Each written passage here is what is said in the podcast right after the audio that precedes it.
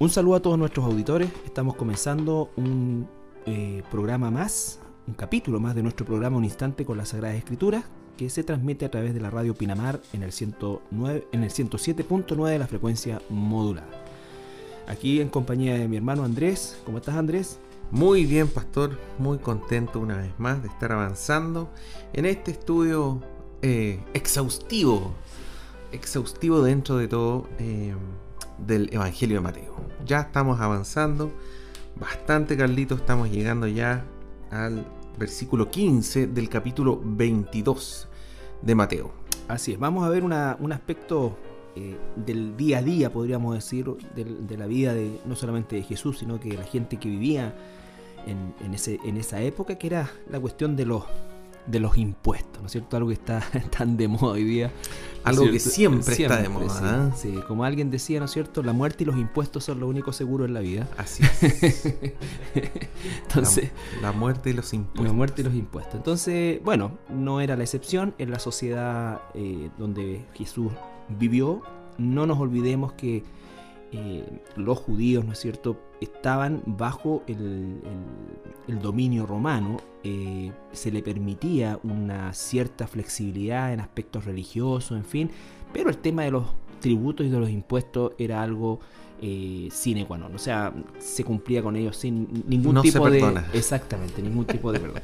Por lo tanto, ahí uno tiene que hacer, antes de leerlo solamente una pequeña salvedad, porque lo estaba justamente viendo, el presupuesto de una familia judía eh, de aquel entonces eh, consignaba, ¿no es cierto?, o, su carga tributaria era mucho más grande eh, desde el punto de vista que ellos también tenían que guardar un tributo al templo. Que eso era aparte de la, de la Eso tenía que ver con, su, cultura, su, religión. religiosidad, etcétera, digamos. Y que ellos, obviamente, al estar oprimidos por, por un invasor, con mayor razón no iban a, dejar de pagarlo. O sea, Exacto. Exacto. El tema, entonces, el tema del templo, mm. ¿por qué? Porque también existía una guardia eh, judía del templo que eh, no diríamos que, encarcelaba, o, pero eh, se hacía presente cada cierto tiempo para que los eh, ciudadanos pagaran su tributo al templo. Lo que vamos a ver aquí es el tributo a el imperio. Al imperio. Se llama la cuestión del tributo. Mateo 22, capítulo 22, versículo 15. Entonces se fueron los fariseos y consultaron cómo sorprenderle en alguna palabra. Y le enviaron los discípulos de ellos con los herodianos diciendo, Maestro, sabemos que eres amante de la verdad y que enseñas con verdad el camino de Dios y que no te cuidas de nadie porque no miras la apariencia de los hombres. Dinos pues, ¿qué te parece? ¿Es lícito dar tributo a César o no? Pero Jesús, conociendo la malicia de ellos, les dijo, ¿por qué me tentáis, hipócritas? Mostradme una moneda del tributo. Y ellos le presentaron un denario. Entonces les dijo, ¿de quién es esta imagen y la inscripción? Y le dijeron, de César. Y les dijo, dad pues a César lo que es de César y a Dios lo que es de Dios.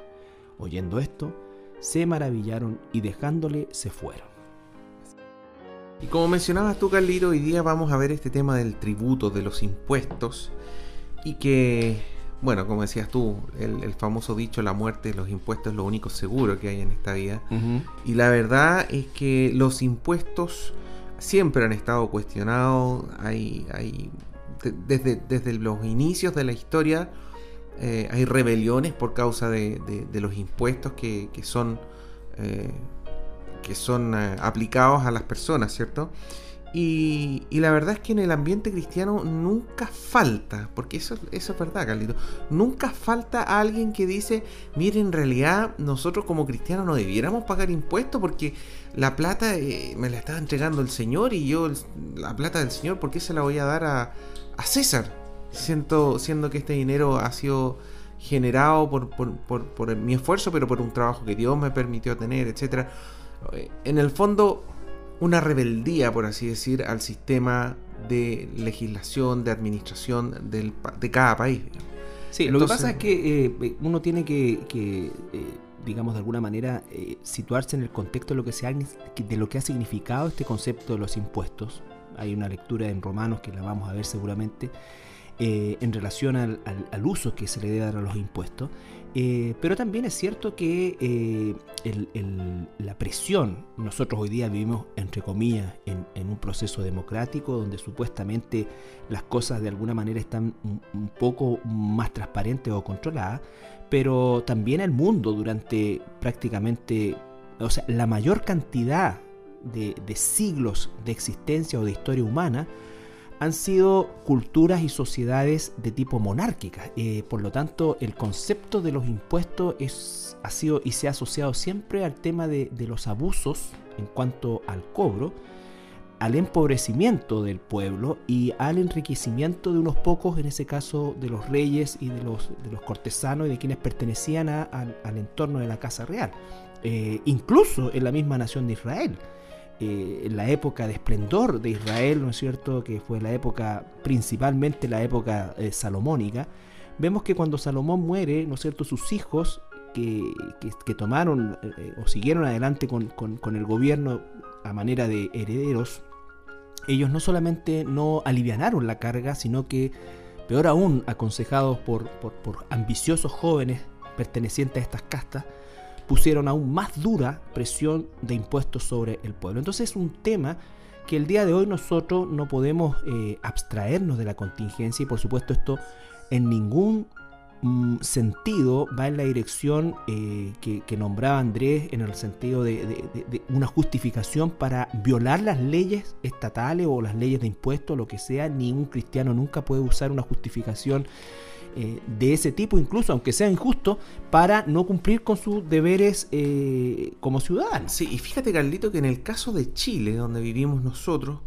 eh, el impuesto dentro de todo es bastante respetado, digamos. O sea, si uno se va a, otros países centroamericanos, sudamericanos, el tema de... de, pago, el tema de pago de impuestos, digamos, y de evasión de, de impuestos es mucho más grave, digamos. Es, realmente un, tema y eh, en, gran parte de, bueno, la historia lo ha demostrado en, varios casos, digamos, países enteros, naciones enteras que se caen, se derrumban por eh, este desorden, digamos. El caso de Argentina, mm. o sea, Argentina, Brasil, que son países, pero riquísimos, riquísimos con una, una, una, eh, una bendición en cuanto a recursos, pero gigantesca, sin embargo, absolutamente empobrecido, eh, endeudado, eh, en fin, un, desastre justamente por eh, lo que significa la, administración equivocada de y Chile desgraciadamente se está acercando a esos estándares productos justamente de la clase dirigente. ahí está mayormente el problema, porque el ciudadano común que vive de de una renta, ¿no es cierto? Y que tiene que trabajar y buscar empleo y todo, eh, está muy ajeno a los beneficios del poder y a la influencia del poder. Entonces, siempre, siempre, siempre, en cualquier sistema gubernamental, sea monárquico, sea dictatorial, eh, democrático, el que sea, eh, está demostrado que, existe, claro, un abuso. En el mismo, en el mismo caso de la teocracia, además, cuando Dios estableció la nación de Israel, y cuando estableció las leyes también estableció un sistema de impuestos. este, este diezmo, este 10% para el templo, este 10% además para eh, la nación de, los levitas, un 3,3% anual, porque cada tres años tenía que también gastar un 10% en una cena que iba a hacer en Jerusalén y que iba a compartir además con los pobres, las viudas, los huérfanos, ¿cierto? Eh, además de una serie de otros detallitos, digamos, de, de, entre comillas, impuestos que también tenía que pagar la nación de Israel. Entonces es, es un sistema es universal. claro, y que Dios lo ha permitido porque de, una, de alguna manera se tiene que sustentar un, país, una nación. Ahora, Hay solamente, solamente para terminar el, y entrar directamente al pasaje, es, eh, es la constante es que quienes ostentan el poder eh, se benefician de manera desmesurada de esto. Y eso se da en todos los niveles y nuestro país no es la excepción. Pero le vuelvo a insistir, la enseñanza que Jesús nos va a hacer aquí está aún por sobre eso. Él vivía en una cultura absolutamente déspota en cuanto al cobro de los impuestos y en cuanto a, a la demanda que había sobre gente no de escasos recursos, gente pobre, miserable. O sea, estamos hablando aquí gente que no tenía para comer. ¿Ya? Entonces los romanos no hacían acepción, de, no, había un impuesto diferenciado. No, no, no era proporcional. Bueno, eso vamos a ir estudiando paso a paso. Hagamos un repaso, Carlito. Eh, este día, el día donde ocurren estos hechos, donde se le hace esta pregunta a Jesús, es el día miércoles de la última semana terrenal de Jesucristo. En esta semana Jesús eh, va a morir. ¿Ya? El día es miércoles, el día lunes, ¿cierto? Nosotros leímos cuando Jesús entró, esta entrada triunfal a Jerusalén, donde la gente lo, llenó de elogios, de, de hosanas en las alturas, ¿cierto? Bendito es el que viene en el nombre del Señor. El día martes él limpió el templo, vimos como eh, hizo una algo pero realmente sorprendente, como, como, como dejó en vergüenza al poder religioso, a los escribas, a los fariseos que tenían todo un sistema de, de, acuerdos, ¿cierto? De, de, lo que está tan, la tan, tan, de moda la palabra colusión, ¿cierto? Eh, y bueno, también vimos el tema de la higuera, que es algo que ocurrió entre el día lunes y el día martes, y mi día miércoles Jesús les pregunta con qué autoridad hizo esto de la limpieza, digamos. Eh, y Jesús eh, no elude la pregunta, sino que le, le, dice a ellos, bueno, respóndame tal cosa, y si ustedes me respondan, yo les respondo. Ellos no le, no le quisieron responder, dijeron, no sabemos, y Jesús le dijo, bueno, si tú no me respondes, yo tampoco te respondo con qué autoridad hago estas cosas. Y luego vimos que Jesús confronta nuevamente a los escribas y fariseos a través de tres parábolas, digamos. Y cada parábola fue de mal en peor en cuanto a los escribas y fariseos. Ellos tenían muy claro que Jesús los estaba reprimiendo, ¿cierto? En primer lugar les y lo estaba descubriendo, lo estaba dejando en evidencia. Exactamente, estaba exponiendo, digamos, esta religiosidad, diciéndole que ellos son como el hijo malo, que no hace, que dice que hace lo que el padre le pidió, pero no lo hace. Y finalmente no lo hace. Exactamente. Eh, también le, dice que ellos son como estos invitados a la, a la boda, ¿cierto? Que ponen cientos de excusas y y, no, y no van, ¿cierto? Y también vimos el tema de eh, eh, este dueño de, un terreno que, finalmente termina enviando a, algunos mensajeros eh, y finalmente termina enviando a su hijo y su hijo lo mata. ¿ya? Entonces, tres parábolas dio Jesús todo el día miércoles, ¿cierto? Y, cada vez peor, digamos, en, en, el sentido de que los escribas y fariseos estaban llenándose cada vez más de ira y decían, ¿qué hacemos? ¿Qué hacemos? Digamos. Y por eso llegamos a este punto donde finalmente ellos, luego de haberse reunido, luego de haberse agrupado, luego de haberse eh, eh, planificado, digamos, ¿ah? esta, esta, cómo ponemos a Jesús en un problema con el pueblo, con la gente, y lo hacen a través de esta pregunta. Pero eh, bueno, efectivamente la intención de los fariseos era desacreditar a Jesús ante el pueblo, pero también principalmente frente al imperio romano. Recordemos que los fariseos, pese a que tenían un control eh, sobre, la, sobre el pueblo, ¿no es cierto? Ellos no tenían potestad de eh, matar o, ejecutar la pena de muerte en nadie. Y aquí los fariseos claramente están tratando de buscar ¿no es cierto? Esta, esta, fue un plan muy, eh, entre paréntesis, muy, eh, muy bueno para ellos, ¿no es cierto? En el muy bien elaborado. Claro, en el sentido de que justamente dijeron acá lo tenemos, porque si dice que esto va, los romanos se le van a ir en contra, si dice esto otro, el pueblo se le va a ir en contra, o sea, por ancho o por manga, vamos a dejarlo mal. Entonces, eh, a, a, pesar de que es, es, es una cosa como que pareciera muy sencilla, la elaboración de este plan, eh, recibe una respuesta eh, maravillosa, sorprendente, única en relación a cómo es que Jesús no solamente se saca esto, sino que además les devuelve a aquellos que trataban de eh, hacerlo caer, ¿no es cierto? Algo que al final, como dice el versículo 22, los maravilla. O sea, es, es, increíble. Estas personas, la palabra maravillarse, ¿no es cierto?, implica el hecho de que realmente quedaron literalmente, como diríamos hoy día, con la boca abierta. Así es, versículo 15 dice, entonces se fueron los fariseos y consultaron cómo sorprenderle en alguna palabra. Ahí está el plan, ¿no es cierto? Dice, y le enviaron los discípulos, los discípulos de ellos con los herodianos, diciendo.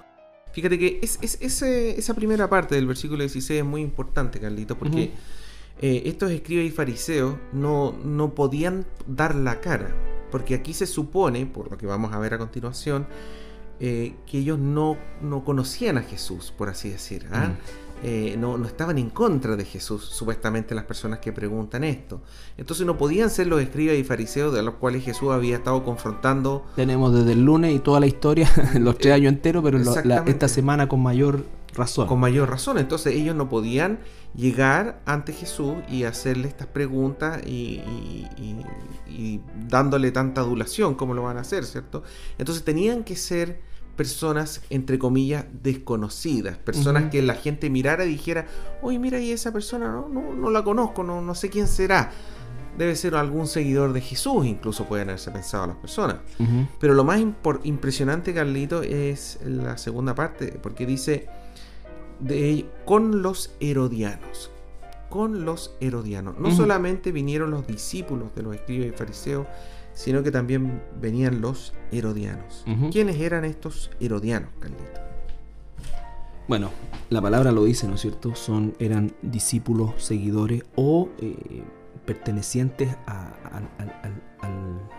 Herodes, ¿no es cierto? No nos olvidemos que Herodes gobernaba, era uno de los eh, que gobernaba la, región. Eh, él era el, tetrarca, ¿no es cierto? la tetrarca, la tetrarquía, y Herodes era uno de los gobernantes de esa zona. Entonces ahora estos herodianos, ¿ya? Eh, eran una dinastía, digamos, seguidores de, Herodes, ¿no es cierto? Eran edomitas, ellos no eran judíos, ¿ya? Eran edomitas, eran de la zona, pero no eran judíos, ¿ya? Y eh, pertenecían a, bueno, hubieron varios Herodes, Herodes el Grande, el, el, del tiempo del bautismo de Jesús, el que manda a matar, ¿no es cierto?, a Ramá, a todos los niños. Eh, Herodes Antipa, eh, Herodes Agripa, ¿no es cierto? Y también... Herodes Arquelao. Arquelao, ¿no es cierto? Que dicen que fue el, menos eh, cruel de todo. Fíjate que algo interesante que estaba leyendo Carlito es que Herodes Arquelao, porque en el fondo Herodes el Grande dejó a dos hijos gobernando.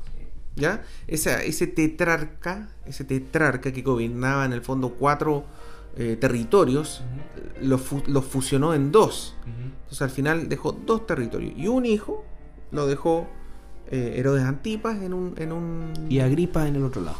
y, Arquelao en el otro. Pero Arquelao, que fue quien estaba supuestamente a cargo del, del, área de Galilea y Perea, digamos, eh, fue destituido el año 6 antes de Cristo. 6 antes de Cristo. y, y fíjate que eso significó que solamente quedó un Herodes, por así decir, gobernando. Y estos herodianos lo que querían era que volviera el esplendor, ¿cierto? Porque ahora este Herodes eh, Arquelao, que había sido reemplazado, fue reemplazado por Poncio Pilato. Entonces, eh, por eso nosotros tenemos esta, esta dualidad de poder, digamos, donde vemos que en algún momento a Jesús lo llevan donde Poncio Pilato, te fijas tú, donde en otro momento lo llevan donde Herodes. ¿Por qué? Porque justamente eran, por así decir, la herencia de Herodes el Grande, es la división del poder como quedó, digamos. Pero en general, los herodianos no estaban eh, a favor del, del, imperio. O sea, no está, pero tampoco estaban tan en contra del imperio, porque en el fondo eh, el, imperio igual había permitido que ellos siguieran gobernando por lo menos uno de estos territorios, fíjate, uno de los dos territorios. Entonces, eh, ellos obviamente tienen intereses políticos para poder volver a, esta grandeza. A tomar el poder. Y volver a tener toda el área, digamos, bajo su, su, poder. Entonces eso, eso es lo raro, porque por otro lado tenemos los judíos, los escribas y fariseos, que estaban absolutamente en contra del, gobierno romano. Y también los eh, fariseos estaban en contra o, no, no les parecía eh, buena la idea, o, mejor dicho, no tragaban mucho a los herodianos, o a Herodes, o a los Herodes, porque obviamente había eh, eh, diferencias gigantescas entre el punto de vista de la concepción religiosa que tenían los fariseos, ¿no es cierto? Y la concepción abierta que tenían los eh, herodianos. A pesar de que no nos olvidemos que Herodes el Grande fue el gran propulsor del el templo, él amplió prácticamente tres o cuatro veces el área del templo, una cosa que era es un trabajo de ingeniería pero fantástico hasta el día de hoy. Les dejó un, templo, ¿no es cierto?, gigantesco, eh, todo el esplendor de, y, la monstruosidad de ese edificio gigantesco, de esos edificios, fue propulsada por el gran constructor que fue Herodes el Grande. Entonces, pero obviamente, obviamente, eh, la relación con los religiosos por el tipo de vida que llevaban los Herodes, ¿no es cierto? que no eh, eran, como dijiste tú, eran edomitas. Edomitas, claro. Por lo tanto, no eran judíos. No, eh, claro. Tenían un estilo de vida. Y fíjate que es interesante porque los romanos lo pusieron como reyes, ¿no es cierto? Pero los romanos eh, no tenían, como sucede hoy día, yo, eh, como que uno tiende, o Occidente tiende a ver a toda la gente del Medio Oriente como igual, o sea, da lo mismo si este es de acá, de acá, de acá, son de ahí. Pero no logran entender las pugnas internas que existen por ya sea diferencia eh, de carácter racial o diferencia de carácter religioso, como es lo que sucede hoy día entre chiitas y, sunitas. Pero básicamente los romanos tenían una idea de generalizaciones nomás y pescaron a este que era de la zona, ¿no es cierto? Pero no tenía nada que ver con los judíos. No tenía una, una ascendencia ni siquiera de carácter religioso. Entonces Herodes lo que hizo con el templo fue justamente querer ganarse este poder religioso y además quedar porque era un fanático de la construcción, a él se le atribuye también la, maravillosa ciudad de Cesarea Marítima, que era una cosa pero esplendorosa, ¿no es cierto?, que la hizo justamente para ganarse el favor de los romanos y el templo para ganarse el favor de los judíos, ¿ya? Hábil político. Absolutamente, o sea, independiente de todo lo que pudiéramos decir, eran muy, muy hábiles. Pero volviendo al, tema del, versículo, aquí vemos que los judíos llevan a los herodianos. ahí se aliaron. Y, es interesante eso, porque en el fondo... Eh, es como Rusia y Estados Unidos contra el Estado Islámico. Si Jesús, si Jesús llega a decir de que no hay que pagar tributo, eh, un fariseo no saca nada con ir a un romano y decirle, mira, Jesús dijo que no había que pagar tributo. ¿Por qué? Porque el romano va a decir, oye, el fariseo lo que más odia es pagar el tributo y viene a acusar a uno suyo propio. A un judío que dice que no hay que pagar tributo. ¿Cómo es? No tiene sentido. Entonces ellos necesitaban necesariamente un personajes neutrales. Un testigo que esté a favor del pago del tributo. Y en este caso eran los herodianos, que se habían favorecido por el tributo. Entonces, es ahí, digamos, es, eh, cómo o sea, lo lejos que, llegan los En el afán de deshacerse de Jesús. Con tal de deshacerse de Jesús. La unión, ¿cómo dice? La unión hace la fuerza. La unión en, Se volvieron hasta ecuménicos. Oye, pero es que impresionante. O sea, cualquier cosa con tal de, sacar a Jesús del cuadro. O sea, eh, ya a esta altura el, el nivel de popularidad de Jesús era top por lo tanto eh, no podían eh, burdamente matarlo. Entonces, que, que, habría sido como la intención. Ahora, fíjate cómo es que ellos eh, van y se presentan delante de Jesús con esta lisonja, ¿no es cierto?, mala vida. Que estos, estos discípulos que aparecen como anónimos. Exactamente. Maestro, sabemos. ¿Cómo sé? ¿Cómo es que sabemos? Que eres amante de la verdad y que enseñas con verdad el camino de Dios y que no te cuidas de nadie. Los herodianos le están diciendo a Jesús que saben algo que ni ellos mismos saben, porque mm. la verdad para un judío no es la misma verdad que un herodiano, ni tampoco la misma verdad para un romano. De hecho, Pilato le pregunta qué es la verdad, ¿ya? Entonces, pero le dice, y que no te cuidas de nadie porque no miras la apariencia de los hombres. Entonces le colocan todo este, este, este, este cimiento, ¿no es cierto?, de que lo que tienes que decir es la verdad. Y eso, Carlito, te vas a condenar. Eso, Carlito, es... Bueno, aquí probablemente los que hablaban eran más bien los discípulos, ¿ah? los herodianos eran más bien como un, rol, rol, de testigo, digamos.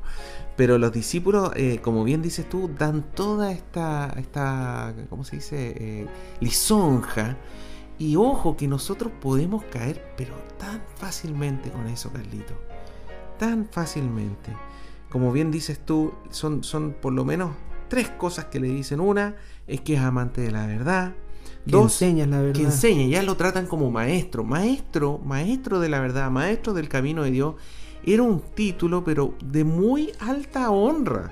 O sea, que una, una, persona, eh, bueno, en este caso eran, eran discípulos, así que eran más jovencitos, pero que alguien te dé ese título, digamos, e, es, como ya el pináculo de la fama. Ser un maestro que enseña en verdad, con verdad, el camino de Dios. Y por último, dice que no te cuidas de nadie. No porque no, no, te interese la gente, sino que en el fondo lo que tú vas a decir es la verdad. No, no, te da lo mismo si esa persona es el rey o es la persona, o es un vagabundo, o una persona con poder o una persona débil. No, tú lo que dices es la verdad. no, te cuidas de, nadie en ese sentido porque no miras la apariencia de los hombres. No haces acepción de personas, como dice tantas veces la, la Biblia, que Dios no hace acepción de personas. Exactamente, y, están diciendo la verdad. El punto es que no la están diciendo con el corazón correcto. Ellos están diciendo la verdad. Jesús ama la verdad, es la verdad, enseña la verdad y no hace acepción de personas, pero el corazón con que lo están diciendo es justamente el que Jesús descubre. Porque aquí viene la pregunta. Versículo 17. Dinos pues, ¿qué te parece? ¿Es lícito dar tributo a César o no? Jesús, antes de apresurarse a responder, deja de manifiesto el corazón, ¿no es cierto?, torcido con que le hacen esta pregunta. Porque no es una duda legítima que cualquier persona pudiera tener Así es. cierto? Esto fue absolutamente planificado. Planificado, con el propósito de entrampar a Jesús en algo que le causara, ¿no es cierto?, finalmente o un arresto romano o un repudio y un linchamiento quizás eh, judío, ¿no es cierto? De los judíos. Haría pésimo ante los judíos si dice que hay que pagar el impuesto. Exactamente. Entonces, pero Jesús, conociendo la malicia de ellos, conociendo la malicia de ellos, nada oculto es para el Señor, aunque probablemente ni siquiera era necesario su, eh, ese, discernimiento sobrenatural del Señor, porque era evidente, ¿no es cierto?, el, el, deseo de hacer caer a Jesús. Jesús, como sea el caso, les dice, ¿por qué me tentáis hipócritas? Recuerden, no tentarás al Señor tu Dios. Y le dice hipócritas. Y ahí descubre su el corazón con que están haciendo esta pregunta, buscando tentarle. ¿no es cierto? Tal como lo hizo Satanás en el monte de la tentación, 33 años antes, ¿no es cierto? Tratando de que, perdón, tres años antes, tratando de que eh, Jesús eh, eh, satisfaciese una necesidad legítima de manera ilegítima, ¿no es cierto? Aquí está Jesús supuestamente o a los ojos de, estos, de estas personas, ¿no es cierto? Estos, de estos hombres, está entre la espada y la pared y lo que responda lo condena. Ese es, entonces era el plan perfecto. Entonces primero, como bien dices tú, Carlito, deja clarito cuál es la intención. ¿Cuál es la intención? Estos eran hombres que eran eh, discípulos y se están haciendo pasar por discípulos de Jesús. Eran discípulos de los fariseos, se están haciendo pasar por discípulos de Jesús. Por así decir, ellos están llevando una máscara delante de su rostro y eso es lo que significa la palabra hipócritas ustedes tienen una máscara delante de, la, de, su cara, digamos, que no, no, están mostrando quiénes realmente son. Exactamente. Y después de desnudar su real intención y quiénes eran, dice, mostradme la moneda del tributo. Yo creo que eso ya inmediatamente los debe haber dejado un tanto eh, descolocados, porque mostradme la moneda del tributo. Y ellos presentaron un, denario. ¿ya? Bueno, ahora debiéramos hacer una acotación, Carlito, respecto al tema del, denario, eh, porque justamente, eh, como dice Jesús, mostradme la moneda del tributo. Habían varios tipos de tributos o de impuestos que eran aplicados a la nación de Israel por parte del Imperio Romano. Uno tenía que ver con el impuesto por el producto alimenticio generado, donde todas las personas tenían que entregar un 10%, es decir, si yo tenía una cosecha de, no sé, 300 kilos de choclo, el 10%, 30 kilos tenía que yo entregar al imperio romano. Eh, si yo viajaba afuera, si, si me movía de una región a otra, también tenía que pagar otro impuesto al imperio romano. Y también tenía que pagar un 1% si es que yo tenía ingresos económicos.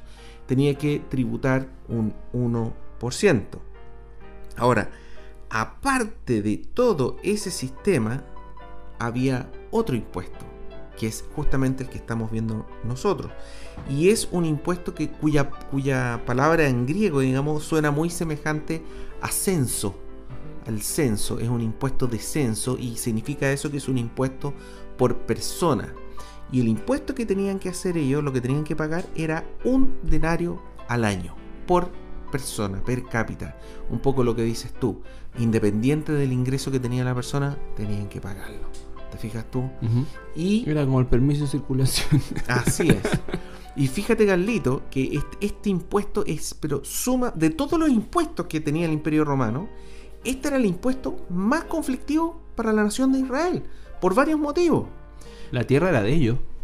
Primera cosa. Exactamente, pero en el caso de, de, Arquelao, lo que estábamos hablando nosotros, que el 6 antes de Cristo fue destituido, fue destituido, partió siendo, eh, o sea, terminó siendo destituido con eh, algunos eh, conflictos que comenzaron justamente por este impuesto. Porque justamente es independiente del ingreso de la persona. Y un denario era bastante dinero en esa época, digamos. Y por otro lado, que es algo ya, ya religioso, es que el denario tiene la imagen del César de turno. Entonces, esta gente que colecciona monedas, digamos, colecciona los denarios, ¿por qué? Porque ahí tiene una, un, ejemplo de los distintos emperadores que gobernaron Roma, el Imperio Romano. Y en el caso de los judíos, ellos tomaban el segundo mandamiento de Dios, que no te harás imagen, ni semejanza de ninguna cosa. Por eso tenían que cambiar por una moneda especial cuando ofrendaban en el templo. Y ellos tenían, estaban obligados a comprar un denario y a pagar con ese denario.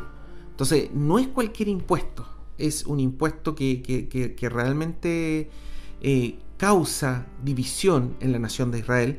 Y de hecho, el año 70, cuando finalmente ya se quema eh, el, templo y esa revolución también comenzó con una queja por el pago de este mismo impuesto. Entonces, eh, no es, como bien decías tú, Carlito, esto no fue una cosa casualidad, no fue una casualidad. Lo eligieron al azar. Ellos eh, hablaron de este impuesto específico porque era el impuesto, más era el impuesto más conflictivo de toda la nación de Israel. Y se lo pusieron adelante de Jesús. A ver, ¿qué decía? ¿Qué decía? Exactamente. Bueno, a la vuelta de, la, de nuestra pausa musical, terminamos este pasaje tan, tan importante. Bien, estamos de vuelta y eh, en este apasionante, esta apasionante sección de la última semana de Jesús, el día miércoles específicamente, y donde, ¿no es cierto?, hemos estado revisando y paseándonos un poco por la historia para que usted tenga una, visión, ¿no es cierto? Y pueda imaginar lo que significaba esto, tal como decía Andrés, eh, el, tema de este impuesto tan controversial dentro de la nación de Israel, por todo lo que explicó también en la sección anterior y que entonces todo esto obedecía a un plan bien, bien, bien eh, coludido, ¿no es cierto?, por los fariseos, eh, por los herodianos y por todos los que participaban, por las autoridades eh, judías, ¿no es cierto?, con el propósito de finalmente provocar un cisma ya sea entre el pueblo y Jesús o entre el imperio y Jesús. Entonces, habíamos quedado en el versículo 19, ¿no es cierto?, donde Jesús pide que le muestren la moneda del tributo. Recuerde, el, contexto histórico es muy importante, lo que nombraba nuestro hermano en, la sección anterior, de que era este denario, ¿no es cierto?, que se pagaba una vez al año como un impuesto, diríamos, por circular, por vivir en esa zona, un, impuesto individual. individual, ¿no es cierto? Ahora, la pregunta que hace Jesús vota y destruye toda la estrategia de eh, quienes trataron de, o confabularon para tratar de hacerlo caer, ¿no es cierto? ¿De quién es esta imagen y la inscripción? Entonces, él les devuelve, como lo solía, me acuerdo de lo que revisamos hace un, par de semanas atrás, ¿no es cierto? Cuando, ¿con qué autoridad haces esto? Y él le dice, si usted me dice con qué autoridad, si Juan el Bautista hacía esto porque era profeta de Dios o si no. Y algo que trataron de hacer para provocarle un daño como un verdadero boomerang se vuelve a ellos, ¿no es cierto? Y los deja des, totalmente desarmados. Entonces, ¿de quién es esta imagen y la inscripción? Le dijeron, o sea, fue casi como en al unísono, como coro. de César. De César. Y les dijo, dad pues a César lo que es de César y a Dios lo que es de Dios. Entonces, la respuesta del Señor Jesucristo es, ah, nosotros la leemos y, nos parece tan sencilla, pero la verdad que lo es. Es una respuesta sencilla, pero de una profundidad eh, inconmensurable desde, el punto de vista de que algo que estaba hecho, pero perfecto al callo, como, como, se decía antiguamente, ¿no es cierto? Eh, se transforma en una bomba hacia ellos espantosa. Dad a César lo que es de César y a Dios lo que es de Dios. Fíjate, Carlito, que la, pregunta que le hacen Jesús es algo que se conoce como lógica falsa. ¿ah? Y es cuando yo uno dos cosas que no tienen por qué estar unidas, digamos. Y un ejemplo típico que se hace de esto es cuando, no sé, por la otra vez veía una persona que estaba hablando de este tema y decía que cuando él era chico y descubrió este tema de la lógica falsa, eh, feliz, iba corriendo en el, en el recreo y le preguntaba a cualquier niño que estuviera ahí, le decía, oye, ¿tu mamá sabe que eres tonto? Entonces, si decían que sí, que eran tontos. si decían, que, no, la mamá no sabe que es tonto. Y si decían no sé, era peor, porque más encima era tonto y no sabía que si la mamá sabía o no sabía, digo. Pero en el fondo la única forma de resolver estos temas de lógica falsa, de unir cosas que no corresponden, es separarlas. En el caso de los escribas y fariseos, ellos están uniendo lo que es lícito. La palabra lícito que aparece ahí, eh, exactamente, necesariamente tiene que ver con lo espiritual, con las enseñanzas que aparecen en, el Pentateuco, en, la ley eh, judía, ¿cierto? Que nosotros tenemos en, el Antiguo Testamento, que compartimos con, el pueblo judío. Entonces, ese lícito se refería eh, necesariamente a, a eso, digamos, y por otro lado está hablando del pagar el tributo a Roma. Entonces son dos temas que están separados. Una cosa es, lo que tiene que ver con el pago de impuestos y otra cosa tiene que ver con la ley de Dios. Y lo que hicieron ellos es esta lógica falsa que es forzosamente unirlos en una pregunta. Y nosotros lo que debemos estar atentos, porque puede que algún día también nos pregunten con este sistema de lógica falsa, la única forma de salir airoso de eso separándolo. En el caso de lo que estábamos viendo antes, decir, no, no soy tonto y mi mamá sabe que yo no, soy tonto. No soy tonto. Separa los temas.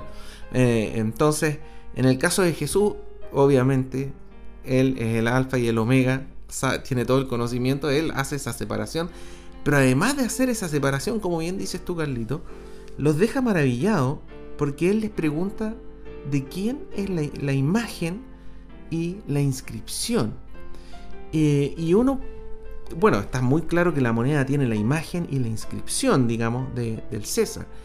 Pero aquí lo que va un poco, lo que está diciendo Jesús, tiene que ver, y eso lo conocía, lo escribe y fariseos muy bien, y probablemente por eso quedaron tan fascinados y maravillados, por lo que aparece en el libro de Génesis, capítulo 1, versículo 26 al 27. Génesis capítulo 1, versículos 26 al 27. Es como la, base, la base de todo esto. Primer capítulo, ellos se conocían su, su Torah, así que seguramente se acordaron. Entonces dijo Dios, hagamos al hombre a nuestra imagen conforme a nuestra semejanza y señoree en los peces del mar, en las aves de los cielos, en las bestias, en toda, en toda la tierra y en todo animal que se arrastra sobre la tierra. Y eso aparece muchas veces, ¿cierto, uh Podemos ir a Génesis capítulo 9, versículo 6. Parte fundamental. del arca. Génesis capítulo 9, versículo 6. El que derramare sangre de hombre por el hombre, su sangre será derramada, porque a imagen de Dios es hecho el hombre. Así es. Y por último, Santiago capítulo 3, ya del Nuevo Testamento. Santiago capítulo 3, versículo 9. Santiago capítulo 3, versículo 9. Con ella bendecimos al Dios y Padre y con ella maldecimos a los hombres que están hechas a semejanza de Dios. Entonces, así como la moneda está hecha con la imagen del César, el ser humano está hecho con la imagen de Dios. Así como el César viene y acuña la moneda, poniendo su imagen en la moneda, Dios nos acuña poniendo su imagen sobre nosotros. Entonces, eso es lo que maravilla en el fondo a los escribas y fariseos, porque en el fondo lo que le está diciendo es que tú tienes que darle ese trozo de moneda fue acuñado por el César para pagar el tributo. Dáselo, él lo acuñó. Pero tú, como ser humano completo, íntegro, entero, fuiste acuñado por Dios, hecho a su imagen y semejanza, y tú debes ser entregado y debes entregarte completamente a Dios. Y eso incluye la alabanza, la obediencia, todo lo, vital. Y eso es lo que los escribas y fariseos se maravillaron. Porque no solamente encontraron eh, la respuesta, no fue la que ellos esperaban, digamos, sino que además Jesús les da una respuesta respecto a que nosotros debemos entregarnos por completo a Dios. Ese trozo de moneda no es nada. Somos nosotros quienes debemos entregarnos a Dios. Sí, bueno, este, este pasaje nos enseña muchas cosas y tal como dices tú, ¿no es cierto? Eh, esta, esta, enseñanza que, se puede desprender de, la respuesta de Jesús eh, no solamente maravilló a, aquellos que venían con el propósito de, dañar a Jesús o de, hacer que Jesús de alguna manera eh, cometiera un, error, porque no, quiero usar la palabra pecado, pero un error, ¿no es cierto? Y, y todo lo contrario, se fueron o se retiran con una, enseñanza eh, gigantesca. Eh, bueno, eh, ese, ese es lo, maravilloso del Evangelio o la vida de Jesús, tan sencilla en cuanto a su, su expresión. vemos en la vida de Jesús que no hay aspavientos de cosas, sino que de cosas tan comunes y como esto que era tan normal como el pago de los impuestos, produce una enseñanza eh, tan maravillosa. Nosotros vamos a ir a la siguiente alabanza y retornamos. Bien, estamos de regreso y ya para cerrar el capítulo de hoy, vamos a ir al libro de Romanos en el capítulo 13, donde a partir, bueno, el capítulo 13, versículo 1 diríamos, ¿no es cierto?, en adelante, donde eh, se nos ahora entrega la enseñanza, la doctrina respecto a esta situación en la que los cristianos estamos insertos a lo largo de toda la historia, y el día de hoy no es la excepción, que es estar en medio de un, gobierno permitido por Dios, ¿no es cierto? Un gobierno donde se recaudan impuestos, un gobierno donde hay que pagar leyes sociales, en fin, donde existe... Respetar a la autoridad. El respeto a la autoridad y toda esta cosa. Entonces, eh, ¿cuál es la respuesta doctrinal ahora para nosotros como cristianos? Basados, por supuesto, en la eh, doctrina que el mismo Señor Jesucristo enseñó tan maravillosamente eh, en todos los evangelios y específicamente lo que estamos viendo hoy día en relación a los pagos o, los tributos que se nos cobran. Sí, en Romanos capítulo 13, versículos 1 al 6. Sométase toda persona a las autoridades superiores porque no hay autoridad sino de parte de Dios y las que hay por Dios han sido establecidas. De modo que quien se opone a la autoridad, a lo establecido por Dios, resiste, y a los que se resisten acarrean condenación para sí mismos. Porque los magistrados no están para infundir temor al que hace el bien, sino al malo. Quieres pues no temer a la autoridad, haz lo bueno y tendrás alabanza de ella, porque es servidor de Dios para tu bien.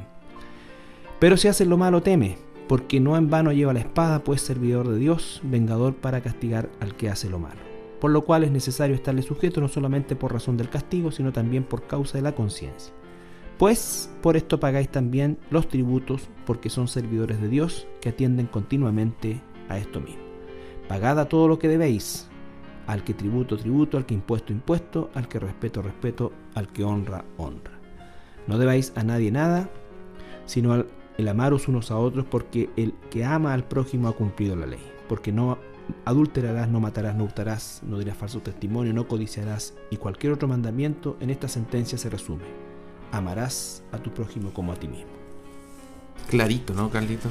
Absolutamente, absolutamente. O sea, eh, prácticamente no hay que hacer una interpretación de esto, es, de carácter literal eh, y el llamado es por supuesto a que nosotros seamos testimonio también en el pago de nuestros impuestos, si usted es un hermano, una hermana, si usted tiene un negocio, si usted eh, tiene que hacer declaraciones tributarias, en fin, lo que sea, boletas, boletas o, lo que sea que, tenga el carácter legal de establecer estos tributos, eh, hágalo, hágalo como corresponde, sea un ejemplo en eso, eh, que nunca sea usted sorprendido en evasión, colusión o cualquier tipo de, situación que avergüence el nombre de Dios por causa de no sujetarnos a estos deberes eh, como ciudadanos también. El cristiano debe ser un ciudadano ejemplar. Así es. Así Tiene que ser un ciudadano ejemplar. Si, si, si uno, por ejemplo, de repente, Carlito, tú vas a un negocio y no te dan boleta, uno tiene que con toda amabilidad pedirla también, porque en el fondo... Qué eh, feo sería que dijera, hermano, me da la boleta. es, una costumbre, es una pésima costumbre y nosotros como cristianos debemos respetar este orden. Bueno, eh, solamente para, para poner un ejemplo, el día de hoy eh, en las noticias hablaban de, la espantosa evasión que existe con el pago este del Transantiago, más de un 30% o cercano al 30%, lo cual es una brutalidad de plata. Eh, y cuando entrevistaban a la gente que la sorprendieron en esto, no pagando, todas las respuestas eran todas en base a la injusticia, que era el transporte era malo, que los políticos roban y, todas esas cosas que pueden ser absolutamente verdad, pero en ningún caso es licencia para eh, violar nosotros la ley y, no pagar o, hacer lo que tenemos que mm. hacer. Menos si somos hijos de Dios. Menos si somos hijos de Dios. Mira, mire, el ejemplo es Cristo. Cristo está diciendo, paguen el impuesto, paguen el impuesto para este sistema romano corrupto que incluso me va a crucificar en dos días más. Esos tributos le pagan, le pagaron a los soldados que, crucificaron a Jesús. Esos tributos pagaron por los clavos que atravesaron sus manos y sus pies, Caldito. Y Jesús dice, aún así, hay que pagar los impuestos. Bueno, Queremos darle gracias una vez más, como siempre, por, su atención y por estar siguiendo nuestro programa. Sabemos que hay bastante gente que, nos, nos, sigue o, sigue el estudio, ¿no es cierto? Y esperamos de todo corazón ya eh, estar a esta altura siendo parte de, su vida, en el sentido de que podamos también aportar con, esta, con este estudio del, del Evangelio de Mateo, donde llevamos ya un par de años y tratamos de hacerlo en la mayor eh, profundidad y no des, eh, dejando pasar cosas tan importantes como el contexto histórico que analizamos el día de hoy que no siempre, pero en algunos casos es vital para entender la profundidad de la enseñanza de Jesús. Así es que queremos darle las gracias en el nombre del Señor y nos despedimos. Así es que tengan un excelente día. Muchas bendiciones. Que el Señor les bendiga.